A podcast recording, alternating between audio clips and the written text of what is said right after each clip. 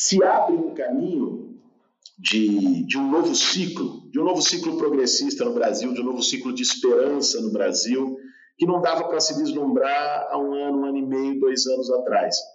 Né? Eu acho que o, o fracasso do Bolsonaro é tão retumbante, a tragédia que ele promoveu no Brasil é tão assustadora, é, sobretudo agora na pandemia, um genocídio. Nós estamos chegando a 600 mil mortos. Nós não podemos naturalizar isso jamais. Esse é o maior extermínio da história brasileira, sabe?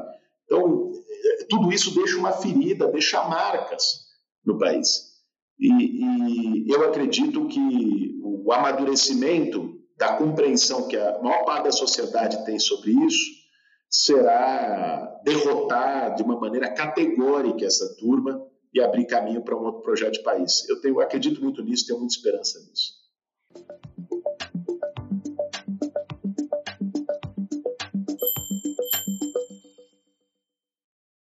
Olá, bem-vindo, bem-vinda ao Espaço Recíproco. Hoje nós temos a alegria de receber aqui o Guilherme Boulos. Ele nasceu em 1982 em São Paulo, filho caçula de dois médicos e professores da Universidade de São Paulo, a USP. É liderança popular, filósofo, psicanalista, professor e escritor. Desde jovem se interessou pelas lutas democráticas e em 97, aos 15 anos, ingressou no movimento estudantil, quando militou na União de Juventude Comunista. Depois conheceu o Movimento dos Trabalhadores Sem Teto, no qual permanece militando até hoje. Aos 18 anos ingressou na USP, onde se formou depois em filosofia na Faculdade de Filosofia, Letras e Ciências Humanas, a FEFELESH. Depois Bolos deu aulas na rede pública de ensino do Estado de São Paulo e em várias instituições. Em 2016, fez um mestrado em psiquiatria na Faculdade de Medicina da USP. Estudou efeitos de participação coletiva em pessoas com sintomas depressivos. Atualmente, ministra cursos de extensão na Escola de Sociologia e Política e cursos livres pelo Instituto Democratize, iniciativa que ele mesmo coordena. Filiado ao Partido Socialismo e Liberdade, o PSOL, é reconhecido como uma das principais lideranças da esquerda no Brasil. Foi candidato a presidente da República pelo PSOL nas eleições gerais do Brasil em 2018 e também concorreu ao cargo de prefeito no município de São Paulo na eleição de 2020. Guilherme, obrigado pela sua disponibilidade, pelo seu tempo. É um prazer falar aqui com você hoje. Eu já queria logo começar perguntando sobre um momento crucial que estamos vivendo. Estou, eu pessoalmente estou muito assustado, como muita gente, com as ameaças golpistas e com a fragilidade das nossas instituições. O que a sociedade brasileira deve fazer para defender a democracia?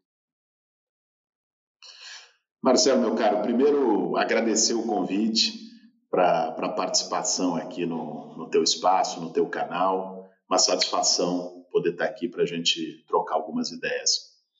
Olha, é, acho que o momento é muito crítico, você, você definiu, é um momento que está é, de encruzilhada, é um momento que está assustando muita gente, é, porque o Bolsonaro ele tem a prática de fugir para frente. Quando ele está acuado, ele ataca. Né? Ele está, se a gente for enfim, colocar aí o, os pingos nos is, o Bolsonaro, Marcelo, está no pior momento do seu governo. Ele tem uma aprovação de 25%, nós temos uma, uma, o efeito de uma condução desastrosa da pandemia, o efeito de uma condução desastrosa da economia, saiu agora o resultado do PIB do último trimestre, que contrariou todas as previsões no sentido negativo, é, 15 milhões de desempregados, o país voltando ao mapa da fome. E, além disso, é, nós temos cada vez mais as investigações, seja através da CPI ou da própria Polícia Federal, chegando no encalço dele. O filho mais novo, mais novo não, o filho mais novo teve também envolvido numa denúncia essa semana, mas o, o, Carluxo né, teve sigilo é, fiscal bancário quebrado essa semana. É possível que essa turma, se as investigações prosseguirem, vá parar na cadeia. Então, o, o, o Bolsonaro está vendo a situação desmoronar. Como é que ele reage a isso?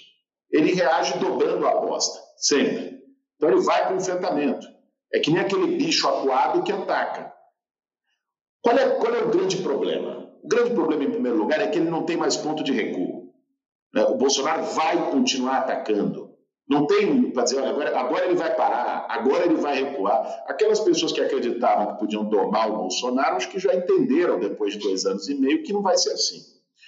Outra questão é que ele tem ainda, apesar da queda de apoio social, uma base, uma base de, de seguidores, de apoiadores e até de fanáticos que não é irrelevante na sociedade. E uma parte dessa base está armada. Eu hoje acho, Marcelo, que o, o, principal risco que nós temos no Brasil não é sequer de um golpe tradicional. Eu não vejo, por exemplo, a cúpula das Forças Armadas indo junto com Bolsonaro numa aventura golpista. O principal risco que nós temos para a democracia brasileira hoje é a atuação subterrânea, miliciana do Bolsonaro. Então, ele liberou arma por meio dos decretos para os frequentadores de clube de tiro, para os CACs. Só esse ano, até agosto, foram 95 mil licenças de arma. Então, você tem um grupo de bolsonaristas que está armado até os dentes é, e que ele incita a todo momento, agora, através dessa panaceia do voto impresso, para ir para o confronto, para ir para o enfrentamento. Né? Isso tem incidência também nas polícias militares, né, algumas das polícias militares. Então, existe uma situação arriscada. Eu acho que a nossa, a nossa reação ela tem que se dar em duas frentes. A primeira dessas frentes é rua. Nós não podemos deixar o Bolsonaro sozinho na rua. Nós somos a maioria da sociedade. Né? 75% da sociedade não está satisfeita com o governo Bolsonaro. Nós temos que traduzir isso em mobilização social. Né? A, a, última vez que eles estiveram sozinhos na rua, Marcelo, nós vimos o que, que deu. Agrediram enfermeira, espancaram jornalista. Então, nós precisamos ter força de rua, estar nas ruas, isso é um ponto importante. E a segunda linha é montar uma barreira de contenção democrática, uma articulação de todas as forças democráticas da sociedade para dizer, ó, daqui não passa, né, para barrar a, ofensiva golpista do Bolsonaro. O cenário é preocupante, não dá para acreditar simplesmente na resiliência das instituições, que já se mostraram muito fragilizadas nos últimos anos no Brasil, é, nós precisamos ter iniciativas políticas de ampliação democrática e, ao mesmo tempo, de mobilização social. É, é justamente aí que eu queria te perguntar. E a gente está já chegando perto de uma eleição, né? E como que você acha, e você que está aí no, no meio dessa, dessas discussões também, como que você acha que os partidos políticos e os candidatos devem se articular para vencer o bolsonarismo nas próximas eleições. É porque esse é um debate fundamental. Como fazer para derrotar, né? Eu acho que esse é o debate fundamental. Né? Se a gente não consegue garantir o impeachment do Bolsonaro, seria o ideal, e vamos seguir nas ruas buscando isso, mas nós sabemos da, do, da amarração que ele fez no Congresso, que dificulta muito hoje o pedido de impeachment. Ele comprou, na verdade, uma, uma maioria no Congresso. É, enfim, na eleição, o grande desafio será derrotar o Bolsonaro. E para isso, é, Marcelo, eu acho que nós vamos ter que ter um espírito de unidade. Eu tenho defendido isso no meu partido, no PSOL, por exemplo. A gente construiu uma unidade do campo progressista para fazer o enfrentamento ao Bolsonaro. Eu acho que aí nós precisamos também fazer uma diferenciação. É, uma eleição é momento da gente dizer o que a gente não quer, quem a gente não quer, mas também é momento da gente dizer o que a gente quer. Então, eu não acho, por exemplo, possível você ter uma coalizão amplíssima, com, por exemplo, envolva a esquerda, setores da direita liberal, numa única candidatura na eleição. Eu acho que isso não para de pé. Tá? Existe, precisa existir um compromisso dos setores democráticos para barrar o bolsonarismo. Mas existe, por exemplo, uma diferença muito importante no tema da agenda econômica. A agenda econômica defendida por, pelo PSDB, defendida por outros setores que hoje também estão contra o Bolsonaro, é, é, é, é uma agenda muito diferente da nossa. Né? É uma agenda que, inclusive, é partilhada com Bolsonaro. Todos os grandes temas, eles votaram juntos com o governo Bolsonaro no Congresso. Eles defendem a política econômica do Paulo Guedes. Então, eu acho que isso inviabiliza a construção de uma candidatura comum. Né? Acho que não, não, vejo isso no, no horizonte. Agora, é preciso ter articulações democráticas para derrotar o bolsonarismo. E dentro do campo progressista, a gente buscar uma unidade.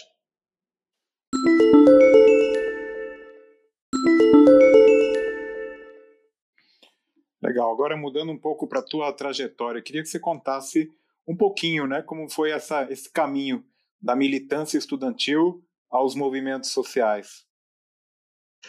Marcelo, eu, eu, você na tua apresentação colocou, eu, eu comecei a, a, militar muito cedo, muito moleque, 14, 15 anos de idade, eu entrei na, no movimento estudantil secundarista, é, Grêmio Estudantil e tal, fazendo é, mobilizações. Tive uma experiência que me marcou muito, é, inclusive na minha escolha profissional, que com 16 anos de idade fui fazer um projeto de alfabetização, fui participar, na verdade, de um projeto de alfabetização pelo método Paulo Freire, é, numa comunidade aqui da Zona Norte de São Paulo, a favela do Flamengo. E, e aquilo para mim foi uma descoberta, sabe? Foi uma descoberta porque o, o, método Paulo Freire de alfabetização não ensina as pessoas a, a escrever o nome, a ler a palavra simplesmente. Ele dá oportunidade de uma outra leitura do mundo né? ele abre horizonte para as pessoas. E ali, naquele processo que para mim foi muito fascinante, foi quando eu falei, pô, eu decidi ser professor. Eu falei, é isso que eu quero, eu quero, quero dar aula, quero é, compartilhar conhecimento. Foi nesse processo. E também nesse processo, eu comecei a entender é, a importância que tem uma militância popular. Eu acho que a esquerda, às vezes, peca digo a esquerda partidária, ou mesmo de movimento estudantil, às vezes peca por fazer um debate fechado numa bolha, sabe, de ficar pregando para convertido, né? ficar, ficar fazendo um debate que não, não chega na sociedade, não chega nos maiores interessados. Se nós queremos combater a desigualdade social no Brasil, e esse é o sentido maior da esquerda, se nós queremos é, um, um projeto é, renovado, de justiça social, nós precisamos estar com, com, com aqueles que são os protagonistas é, de um projeto dessa natureza, que é o povo que está jogado nas periferias, é o povo que está trabalhando de forma precária, é o povo que está é, vivendo como pode. Então, eu fui entendendo isso ao longo da minha militância e isso foi me, me fazendo caminhar para o movimento social, para o movimento popular com 18, 19 anos de idade, eu tomei uma decisão de vida e fui, fui morar numa ocupação do MTST em Osasco, aqui na região metropolitana. Fiquei nessa ocupação, é, isso me permitiu um aprendizado sem igual. Eu tive muitos grandes professores, aos quais eu devo muito, é, na faculdade, na escola, na pós-graduação. Agora, nenhuma dessas instituições me ensinou tanto quanto meu aprendizado numa, numa ocupação. Sabe? Quanto, e é um ensinamento prático, um ensinamento de exemplo, é um ensinamento de solidariedade, é uma sabedoria construída pela vivência. É, isso marcou muito, me, me, me permitiu, é, enfim, me tornar uma pessoa melhor. E a partir daí fiquei no movimento, né? Há 20 anos que eu não deixei de atuar no MTST. Hoje estou mais voltado para a luta política, para o, o debate partidário, mas sigo muito próximo é, do movimento social. Uma curiosidade, eu também militei no movimento estudantil, começando no secundário na época das diretas já. Foi um, foi um período extremamente rico e importante para a história do Brasil também, e foi realmente um aprendizado incrível. Bom, mas continuando, continuando aí a tua trajetória, você depois fez graduação em filosofia e pós-graduação em psiquiatria. Eu queria que você é, comentasse que você utiliza algum dos aprendizados teóricos no dia a dia da política? Ah, utilizo. Sobretudo os de psicanálise. Aliás, é, é, cada vez mais difícil fazer política no Brasil sem uma pitada de psicanálise. É, nós temos patologias sociais também. Né? A psicanálise nos ajuda a, a perscrutar, a, a, entender aquilo que está além do semblante. É, eu fiz a minha, a minha graduação em filosofia, depois levei para pratiquei isso dando aula no ensino público estadual de filosofia. Fui para psicanálise, fiz uma especialização em teoria psicanalítica, fiz uma formação em escola psicanalítica é, e depois fiz a minha pós-graduação em psiquiatria, que foi uma interface entre esse aprendizado é, na psicanálise com o movimento social.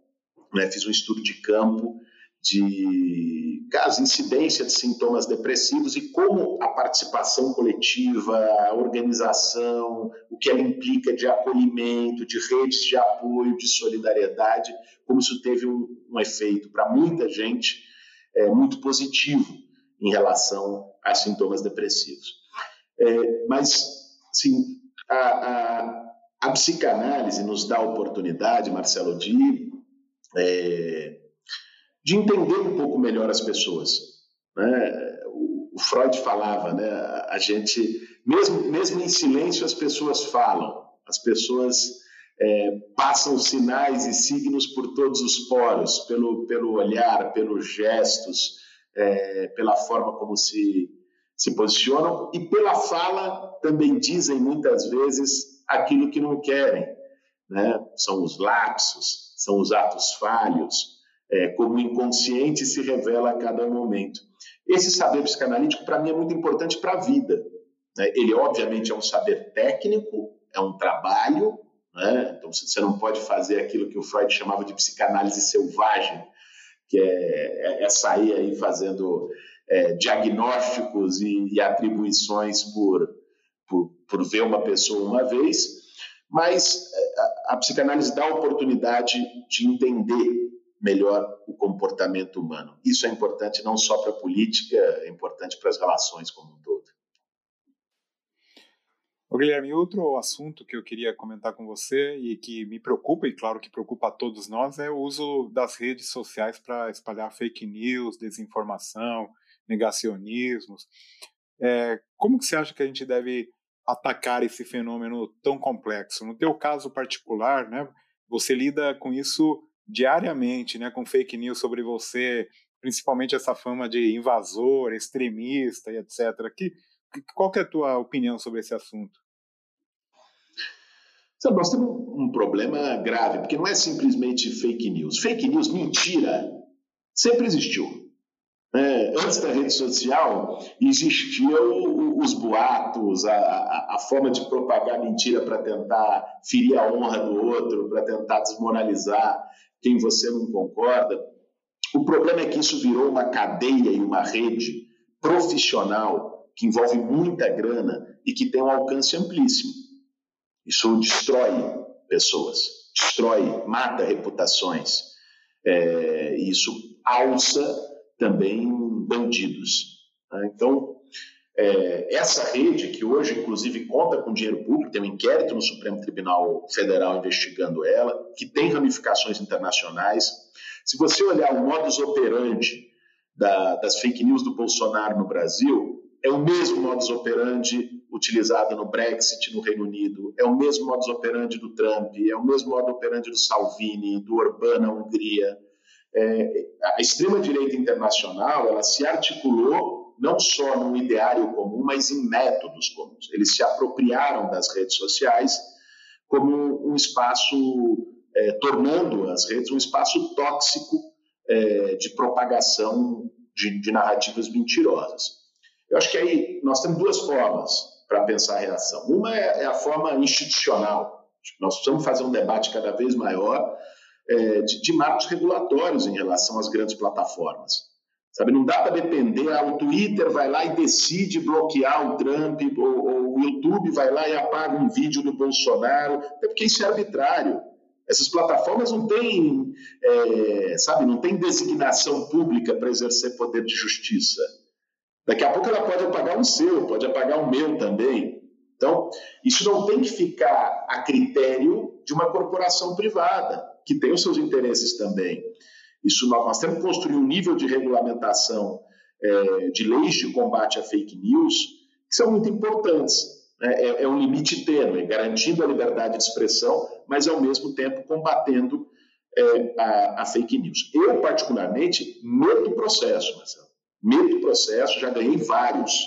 Né? Ganhei processo do Augusto Nunes, que inventou uma mentira que eu, o, eu e o NTST cobrávamos aluguel em, em, ocupações sem teto. Ganhei um agora recente na Justiça Eleitoral daquele Oswaldo Eustáquio, um blogueiro bolsonarista que na campanha é, inventou uma mentira de que tinha desvio de dinheiro na minha campanha para a prefeitura, de que tinha empresa fantasma e tal. Ganhamos um processo dele. É, já ganhei vários outros também de figuras do, da mesma estirpe. É, agora, você também precisa é, fazer a disputa no campo deles. Sabe? E nós precisamos aprender isso. Na eleição do ano passado aqui em São Paulo, a gente conseguiu fazer isso de uma maneira boa, que foi também, bom, o Bolsonaro fez a eleição virar um meme, né, transformou o debate político em meme, nós precisamos também saber jogar o jogo do meme. Sabe? Então nós jogamos lá, inclusive com irreverência, com ironia. Se cada vez que me chamarem de invasor, Marcelo, eu tenho que explicar a função social da propriedade, o estatuto da cidade, o, o que, que é o MTST, quem são as pessoas que participam, é, depois de, de 15 segundos, porque esse é o tempo das redes, é, ninguém te escuta mais. Sabe? Então, mas aí eu, eu, eu falo, ah, tá bom, o Boulos é invasor, o que, que eu fiz na campanha? Eu falei, não, vamos, vamos invadir sua casa. E, e, e começamos a, a, brincar com essa ideia, a fazer ironia com essa ideia de, de criar um programa, Boulos invadindo sua casa. Ia lá na casa das pessoas, conversava com as pessoas, é, criamos um, um, programa Fala na Lata, que as pessoas iam lá na, na calçada da Faria Lima, falavam o que achavam de mim, eu estava escondido no meu carro, é, falava, ah, o Boulos é um invasor, eu saía lá para conversar com a pessoa. Então, e isso, isso foi também furando bolha e dando oportunidade para as pessoas abrirem um pouco o ouvido. Nós precisamos travar essa batalha também. A esquerda precisa, não pode ser medita em relação às redes sociais. Precisa aprender a fazer essa disputa. É, justamente você se destacou é, e principalmente entre os eleitores jovens, com essa linguagem direta, com a brincadeira, que dialoga diretamente com eles. Eu queria então que você falasse, a gente falou de muita coisa negativa aqui, alguma palavra de otimismo para o futuro. Luciano, eu talvez o maior otimismo que a gente possa ter nesse momento é que eu acho que esse pesadelo está acabando. Muita gente acreditou que o Bolsonaro que, que viria, o Bolsonaro significaria uma onda de extrema-direita que vinha internacionalmente e que iria ficar por uma década, que essa turma ia ter oportunidade de devastar tudo. Olha, o Trump já caiu. Os ventos estão mudando no mundo, os ventos começaram a mudar na América Latina e os ventos estão virando no Brasil. Olha o nível de rejeição do Bolsonaro aquilo que ele tentava se apegar na narrativa dele, de que ah, mas não sou corrupto, não vou, vou acabar com a mamata, o governo dele é, até, até o pescoço enlameado. Então, isso também gerou na sociedade um rechaço. Isso fez a sociedade começar a pensar sobre a aposta do, da antipolítica, porque foi isso que elegeu o Bolsonaro em 2018, é, ninguém presta, político é tudo igual, então vamos pegar um salvador de, da pátria de fora da política. Deu nisso. É, eu percebi isso já nas eleições de 2020. Eu fui candidato em 18, fui candidato em 20. Era, era outro Brasil, sabe? Era, era, era outra, outra situação, outro clima eleitoral. Então, está havendo uma mudança, ainda silenciosa, ela não se traduz com milhões nas ruas, até porque nós estamos ainda no meio de uma pandemia e as pessoas muitas têm receio de ir para uma manifestação de rua, que é compreensível. É, nós, enfim, se abre um caminho de, de um novo ciclo, de um novo ciclo progressista no Brasil, de um novo ciclo de esperança no Brasil, que não dava para se vislumbrar há um ano, um ano e meio, dois anos atrás. Né? Eu acho que o, o fracasso do Bolsonaro é tão retumbante a tragédia que ele promoveu no Brasil é tão assustadora, é, sobretudo agora na pandemia, um genocídio. Nós estamos chegando a 600 mil mortos. Nós não podemos naturalizar isso jamais. Esse é o maior extermínio da história brasileira, sabe? Então, é, tudo isso deixa uma ferida, deixa marcas no país. E, e eu acredito que o amadurecimento da compreensão que a maior parte da sociedade tem sobre isso será derrotar de uma maneira categórica essa turma e abrir caminho para um outro projeto de país. Eu tenho, acredito muito nisso, tenho muita esperança nisso. Bom, que bom. É, tomara que isso de fato aconteça. Queria que você agora recomendasse, por favor, um livro, um podcast, uma série, um canal no YouTube, qualquer coisa que vier aí na sua cabeça para os nossos ouvintes. Bom, um livro, o, o livro mais recente que eu li é, me, me, impactou muito, gostei muito, é, o, o Torto Arado, do, do Itamar Vieira Júnior, é, resgatando né, as, as raízes é, sertanejas do Brasil, mas com uma, uma, uma profundidade psicológica, com um pano de fundo político. É, achei um livro extraordinário, recomendo muito para quem, quem não leu, é, que leia. É, você fala uma, uma, uma, um podcast, eu ouvi esse, recomendo para todo mundo. Não, não, é, não é um podcast permanente, mas foi uma série de podcasts que está no, no Spotify, feitos jornalísticos, feitos pela Carol Pires, chama Retrato Narrado. É uma história, são cinco, seis episódios, uma história do Bolsonaro. É, assim, de uma. É, é ilustrativo né, do, do que, que a gente está vendo hoje no Brasil. Ela pega o Bolsonaro desde a origem familiar, da infância, do crescimento, Bolsonaro no quartel, Bolsonaro expulso do exército, Bolsonaro entrando na política, a, a, a relação dele aqui com o Vale do Ribeira, em Eldorado Paulista. Eu, eu recomendo muito esse podcast. Muito legal. E agora, para finalizar, um ping-pong. Queria que você comentasse aí a tua melhor e a tua pior lembrança da, da, da época da graduação? Putz, ah, eu acho que a minha, a minha melhor lembrança é, é, o curso que eu tive com a Marilena Chauí sobre Spinoza. É, no primeiro ano de faculdade, a Marilena deu um curso da ética de Spinoza que me, me marcou muito. Depois eu fui ler Spinoza, a, obra toda dele, e para mim aquilo foi, foi também uma, uma descoberta, uma abertura de horizonte. O pior, eu acho que o, a pior coisa da minha graduação era a lanchonete da faculdade.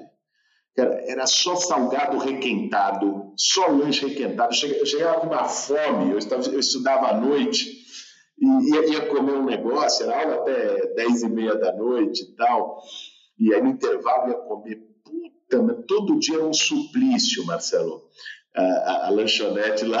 Não sei se, como é que está hoje, mas na época lá da Faculdade de Filosofia da USP, era, talvez seja a minha pior lembrança da graduação. Só, só comida saudável. é, em, em uma aula inesquecível, você já mencionou a Marilena, teria alguma outra? Ah, teve muitas. Uma, a, o curso que eu tive com com Safatli sobre Hegel, é, também foi, foi, um baita aprendizado, aulas incríveis, é um grande professor é, que, eu, que eu admiro muito. É, puta, curso, curso de Aristóteles, é, que também foi o, o filósofo antigo que eu fui, fui estudar mais e me debrucei. Enfim, teve, teve muitos, muitos momentos marcantes para mim na, na graduação. Bom, agora uma difícil. Uma política ou um político que você admira? Ah, não. Essa, essa, essa para mim é, não é tão difícil, porque o, o, político que eu, que eu mais admiro em, em, no seu comportamento, não, não, necessariamente em todas as suas posições políticas, quando, é o Pepe Mujica. Né? O Pepe Mujica, para mim, é uma, uma referência de, de exemplo, de, de sabedoria, de postura. É, tenho grande admiração por ele. Muito legal. E, bom, para finalizar, qual que é a tua grande habilidade que não está no seu currículo? Ah, talvez a, a maior dela seja fazer macarrão. Meu macarrão é inigualável. Qualquer dia espero que você tenha oportunidade de comer, Marcelo, estando aqui em São Paulo.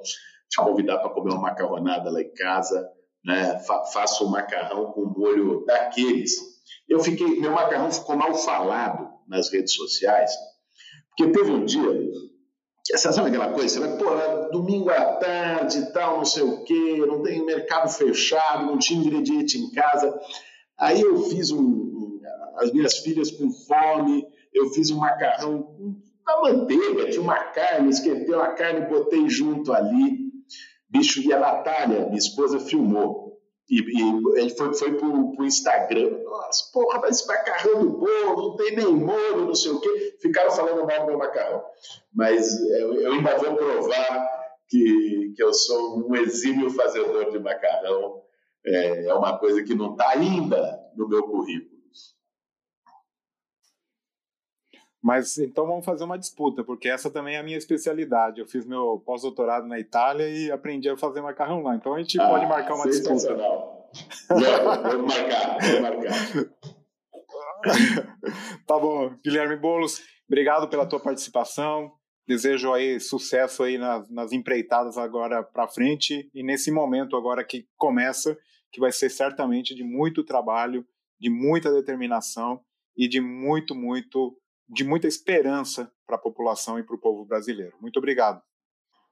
Obrigado, Marcelo. Obrigado pelo bate-papo, achei ótimo. Parabéns aí por estar também disputando esses espaços nas redes sociais, fazendo debate qualificado, é, aprofundando. Rede social não pode ser só lacração. Tem o um momento do meme para a gente poder atrair a atenção das pessoas para outras coisas, mas tem o um momento do debate, tem o um momento da conversa, tem o momento da reflexão isso é cada vez mais essencial, não só para nós, mas para gerações que estão vindo e que enxergam na rede social é, o, talvez até o espaço prioritário de interação e de aquisição de conhecimento. Parabéns por estar tá, por tá criando esse espaço.